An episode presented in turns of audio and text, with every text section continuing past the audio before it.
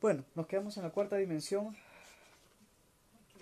Y dije, ah, Nada que ver el tema. nada que ver, sí, pasamos de, de cuáles sanamos. Epa, y está bien. Es, yo soy así, brinco siempre de un lado para otro. La cuarta dimensión, si bien es el tema de este, de este día, no es lo único de lo que íbamos a hablar y ya venimos hablando de mil cosas distintas. La cuarta dimensión es un espacio tan cercano al, al espacio que vivimos acá, la tercera, que está aquí. Y punto, está aquí. Aquí en este momento donde yo estoy sentado, se duplican seres, eh, se triplican, hay muchos dando vueltas. Porque están en su espacio, espacio que yo con mis ojitos humanos, físicos, no veo, no tengo cómo ver. Hay lugares donde eh, personas que sí pueden ver, hay animales que pueden ver, pues a otros que no. Pero no quiere decir que no esté, no es que si no lo veo, no está, porque entonces tampoco está Dios, porque no lo ves, y tampoco está tu amor. ¿Acaso ves el amor? Alguna vez me, me dijeron, ¿cómo creer en Dios si no lo veo? ¿Cómo crees que amas a alguien si no lo ves? No digo la persona, tu amor, no lo ves. Hay muchas cosas que no se ven y sin embargo son. Eh, ¿Cómo es lo esencial es invisible a los ojos, ¿no? El principito, ¿no? Y es tal cual. Hay cosas que no, no podemos ver, pero que sabemos que están. ¿Cómo sabes que estás triste? ¿Acaso tu tristeza se ve? Solo si tú la demuestras, pero si no, ¿cómo ves tu tristeza? Y sin embargo estás triste. ¿O te imaginas que estás triste y no estás de verdad? ¿Cómo sabes que, que respiras oxígeno si no lo ves? ¿Alguno de ustedes ve el oxígeno? A lo mejor estás respirando otra cosa. A lo mejor no estás respirando. Es decisión de cada uno. ¿Qué quiere creer? Yo me inclino a creer aquello que sé que es porque es porque lo siento. O porque lo conozco porque ya lo he visto de otra forma, con otros ojos, desde otro lugar. Eh, ahí, y ahí voy a lo que se le niega al ser humano siempre. El ser humano es un ser muy sensible. Y al decir sensible no estoy yendo al lado de sensibilidad, no, estoy yendo al lado de sensitividad, que no es lo mismo. La sensibilidad es esa capacidad de, de, de, la tristeza, del amor, del romanticismo, y que tiene mucho que ver con cosas muy, muy humanas.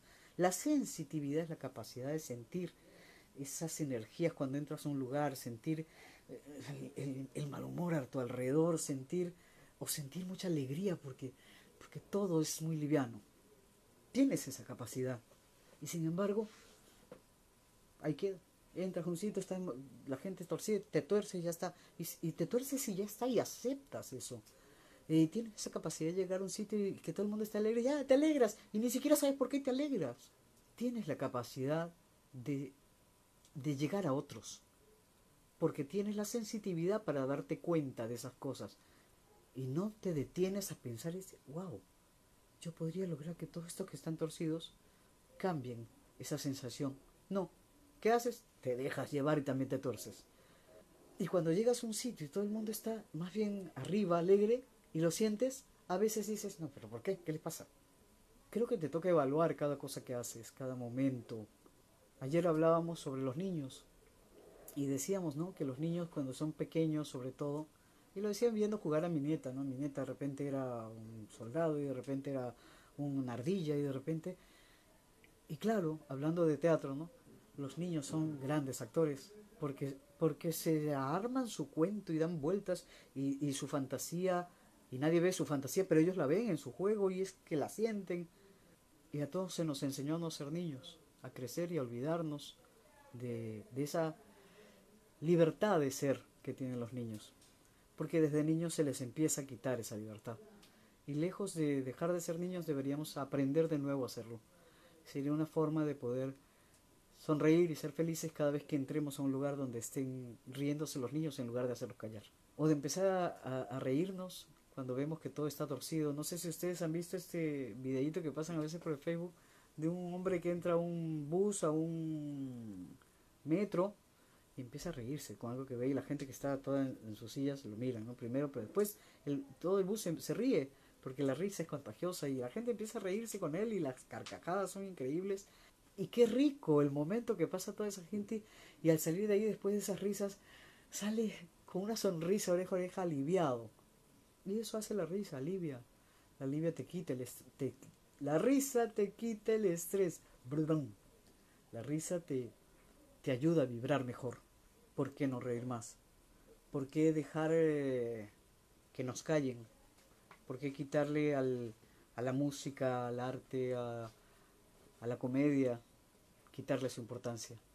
Y es lo que está haciendo el mundo en ese momento y no debemos permitirlo. La importancia es esa, el, mantener esa frescura de la niñez en nosotros. Y creo que es algo que todos debemos algo por lo que todos debemos luchar, es algo que debemos rescatar, es algo que merecemos. Porque esa ingenuidad del niño es lo que hace que el niño también sea capaz de ver.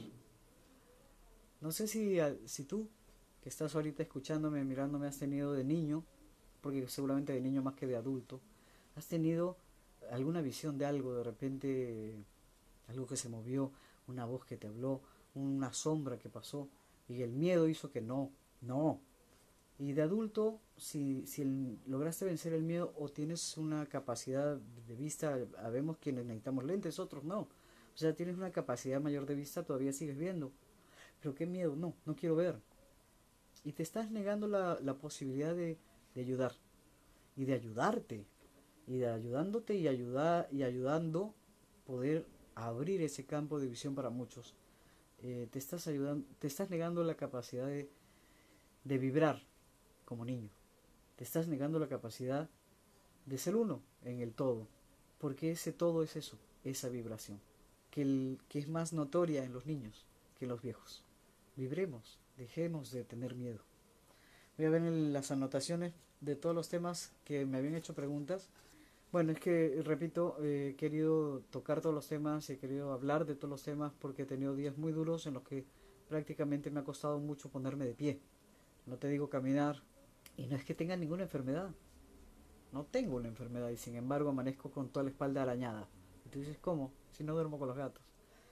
Y, o, un golpe en un lado, un golpe en el otro. O ayer tenía el ojo, el ojo hinchado. Entonces, ¿quién te dio un trompón?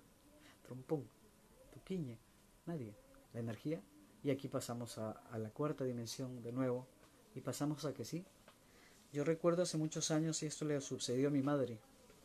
Mi madre era una mujer que decía que ella, sol, ella tenía que ver las cosas para creerlas. Era muy creyente de muchas cosas que no veía, pero, pero es que también es cierto que ella siempre decía que ella no tenía la suerte de ver y de sentir nada. Dice, eso es una suerte. Yo no veo, no veo. Y un día conversando y hablando, es que yo no veo, hablaban del tema, salió de la zona donde están hablando del tema, iba caminando por el pasillo, de repente se oyó un golpe y toda la gente que estaba en la sala corrió a ver qué pasa y estaba tirada en el piso. ¿Qué tienes? Y tenía una mano marcada en la cara. Y ella no vio. Sintió y le dieron una cachetada y voló. Claro, esto podría ser aterrador para cualquiera que lo escuchara, para cualquiera que lo viviera. No podemos negar lo que está. Existe esta cuarta dimensión a la que pasamos todos, tanto los seres que queremos ayudar, tanto los que venimos y estamos por amor, como los que no. Y los que no, pues obviamente no van a querer que nadie la pase bien, van a querer seguir molestando como lo hicieron en, vida física o como lo hacen en vida física porque hay seres que pueden estar en la tercera y la cuarta y no ser vistos en ninguna. Ya dije hace un momento que, este mundo está lleno de seres de muchos lugares y no todos son como esperaríamos que ver que son. Ah, no son verdes eh, de 40 centímetros, aunque de repente hay verdes de 40 centímetros. Los reptilianos, hablando de lo hace un rato, no es que... Eh, ¿Cómo era la serie B, no? Y que se comían el ratón, el ratón pasaba. No, son seres que están hace mucho y, y de repente este, ustedes están conversando con uno de ellos al lado o son hijos de alguno de ellos, no lo saben. Hay de muchos lugares y también los hay los que, que simplemente no los vemos. ¿Por qué tendríamos que verlos? Porque nuestros ojos son perfectos y ven todo hay mucho que preguntarse, mucho que plantearse y mucha, mucho ego que soltar para poder ser capaces de ver realmente. El ego es algo que nos ciega, ese deseo de ser el que más, de tener el título de, ese es lo que nos quita. el ser capaces de. Sí, la cuarta dimensión también tiene esos seres. Hay muchas entidades, no necesariamente humanas, y no, no necesariamente de amor, que podrían estar también en la cuarta dimensión. Y si están en la cuarta dimensión, están aquí. También dije hace un, uno o dos em, videos que, que no recibas a quien no quieres recibir en tu casa. Si tocan el timbre y es alguien que no tiene por qué entrar, que ni siquiera conoces, ¿por qué lo, le vas a abrir la puerta y decir pase? Podría ser un ladrón, o sea, no. Tú preguntas quién es, por qué, de parte de quién. No, aquí no es, ya está. Y no, usted no pasa. Ay, que quiero entrar a sentarme en tu sala y a comerme tu comida. ¿Por qué? ¿Quién eres tú? O sea, no. Algo así, algo así debemos aprender a hacer y no nos han enseñado a hacerlo con los seres que están en la cuarta dimensión y pretenden meterse en nuestra casa. Y eso depende de nosotros. Primero tenemos que aprender a, a sabernos seres fuertes, que sí somos. Todos, absolutamente todos los seres humanos son seres sensitivos, aunque no quieran, por miedo, atreverse a mirar su capacidad de sensitividad. Todos de chicos sentíamos más cosas de las que sentimos ya una vez que crecemos porque nos han enseñado a temer o a creer en cosas más físicas, más visibles, es preferible orar a una estatua de yeso antes de mirarnos nosotros mismos y mirar a los seres que a nuestro alrededor pueden tener hambre. Eh, hay mucho que evaluar dentro de nuestras vidas y eso es lo que va a hacer que seamos capaces de cerrar la puerta a esos seres, a esas entidades, a esas energías, como esas de las que escribí anoche en, mi muro, esas entidades, esas energías que echan su humo negro, torcido, que pretenden torcer nuestro ánimo y nuestro cuerpo. Habemos muchos que estamos eh, recibiendo esto y aguantando golpe, pero ¿por qué? ¿Por qué tenemos que vivir aguantando golpe cuando el ser humano debería ya empezar a despertar y mirar y evitar que esto se dé? El por qué para mí es simple. Yo estoy aguantando golpe y sigo aguantando y voy a seguir aguantando golpe por amor, porque no quiero que ningún ser humano sea golpeado. Pero por favor, ser humano, despierta. Por favor, lo suplico. Yo muero en este intento. Por supuesto que muero, pero no voy a morir en vano. No, de ninguna manera. Voy a morir logrando mi objetivo y mi objetivo es que el ser humano despierte, que ame. Y mi objetivo es que esas sombras vuelvan a su espacio, que tampoco es la cuarta dimensión. Así como ellos en involución evolucionaron hacia lo torcido, que sigan su camino que no es a la quinta, que se vayan a la, a la novena que les corresponde, a la octava para no dejarlos mal. Hablando de dimensiones son muchas, son varias, y tendríamos que tocar el tema y, y en plan espejo todavía no hemos abierto, creo que no, no, no. Has mencionado la séptima, pero no hemos mencionado... Ya, mm. Hay muchos lugares, muchos espacios y todos, todos se entremezclan, se juntan y dependen, depende de nosotros nuestro movimiento y el tiempo que nos tome llegar y una vez que llegamos el, aprendizaje que tengamos en cada espacio para en algún momento poder regresar por estos lares y, y dar algo más para otros. Y al decir estos lares no me refiero a este planeta simplemente, me refiero a todo lo que es físico y tampoco es el todo. Hay otros lugares que también son físicos, pero es otro tipo de físico. Es mucho, mucho, mucho. Y solo aquel que ha podido dar un paso más allá, había una serie hace años que se llamaba Un Paso Más Allá, sabe de lo que estoy hablando. Y sabe a medias. Hay que dar un paso completo y venir con el recuerdo completo y eso es ya más complicado. Pero si vine con ese recuerdo completo, por algo es. Entonces vivir callando algo que es mi deber decir no es ir por el camino correcto. Eh, lo correcto es cumplir. Eh, dije también que uno cuando viene artista pues tiene un don y que debe darlo. Es lo mismo, todo lo que uno trae es un don y debe darlo. Y por eso estoy, estoy hablando. Sí.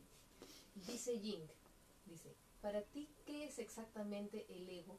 ¿Cómo definirías esto? El ego para mí sería esa vanidad que hace que una persona se sienta más, y pretenda ser eh, aplaudido, llevar un título sobre los otros, quiera ser él, el jefe, él que brilla, el importante, el que sabe. No, el ego es algo que nos hace daño que nos convierte en, personas incapaces de, analizar otras posturas, de ver lo que otros sienten o piensan, porque lo nuestro es la verdad. Eso sería para mí el ego. No sé dentro del diccionario cómo está definido, pero es como, como lo veo, como lo siento. Y claro, si, si, si, si no, si tú sabes todo, si lo sabes todo, cualquier otra cosa que venga aparte, porque ya te leíste todos los libros, te metiste en todas las formas de saberlo todo y lo sabes todo, nada que te digan va a ser. La gente que esté a tu alrededor simplemente te tiene que decir sí, señor. Lo que estás esperando es eso, sí, señor. Un aplauso. Eso es el ego. Y es muy dañino porque no te hace ver, porque te ciega, porque es ponerte una venda. Una venda de vanidad. Bien difícil, ¿sí? ¿Hay otra pregunta ahí? Estoy tratando de leer a distancia las preguntas. ¿Qué cosa ya pasé los seres? Una de las preguntas dice, los seres que de la cuarta dimensión pueden afectarme, manipularme. ¿Cómo darme cuenta? ¿Cómo luchar contra ello? Bueno, lo acabo de decir eh, contando una historia que le sucedió a mi madre, de la cachetada. Pueden afectar físicamente, así como pueden afectar emocionalmente. Eh, así como tú llegas a un sitio y, y ves las energías torcidas, porque la gente anda de mal humor, porque la gente está molesta, porque el jefe estuvo exigiendo cosas y todo el mundo está así. Entonces entras, hola, buenos días, te saludan, hola, empiezas, y ya tú estás miércoles, ¿no? Y ya tu, tu sonrisa cambió y te, te está, el ambiente te está afectando y te está manipulando para que tú también estés listo para el siguiente que entra, que te diga, hola, ¿cómo están tú? Hola, ya estás tú también, hola, ah, ¿por qué? Y ya, ya estás en otra. De la misma manera las, las energías que están a tu alrededor y que sean esa ese humo oscuro pueden estar afectando para que sin saber por qué te deprima.